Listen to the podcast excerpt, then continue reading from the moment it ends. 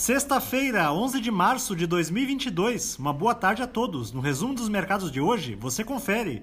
O Ibovespa terminou o dia em baixa de 1,72% aos 111.713 pontos, pressionado principalmente pela divulgação do IPCA de fevereiro, que subiu 1,01%, acima das expectativas do mercado.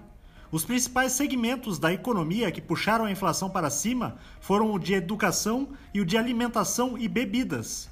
Na semana, a bolsa acumulou perda de 2,41%. Na ponta positiva, as ações da Vivo, em alta de 1,16%, avançaram por conta das recentes declarações dos executivos da companhia de que a compra da O Imóvel não deverá reduzir a remuneração dos seus acionistas.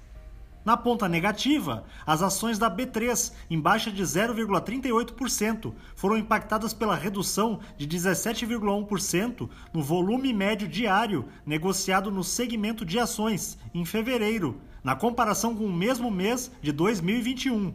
Os papéis da construtora Tenda, com queda de 25,14%, recuaram com a informação de que a empresa registrou prejuízo líquido de 268,5 milhões de reais no quarto trimestre de 2021.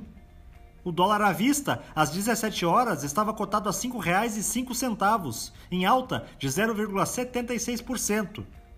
Já no exterior, as bolsas asiáticas fecharam majoritariamente em baixa, em meio às incertezas da guerra na Ucrânia e temores com a persistência da inflação alta na região.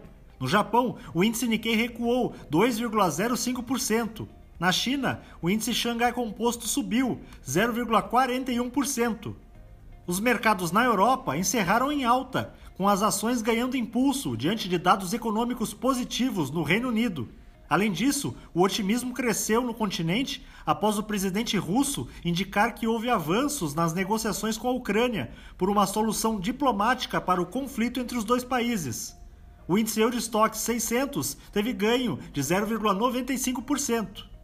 As bolsas americanas terminaram em baixa, com os investidores nos Estados Unidos mais céticos em relação às intenções de Putin de se comprometer com um possível acordo de cessar fogo.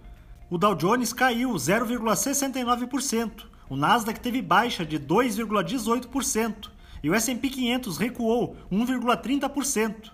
Somos do time de estratégia de investimentos do BB e diariamente estaremos aqui para passar o resumo dos mercados. Uma ótima noite a todos.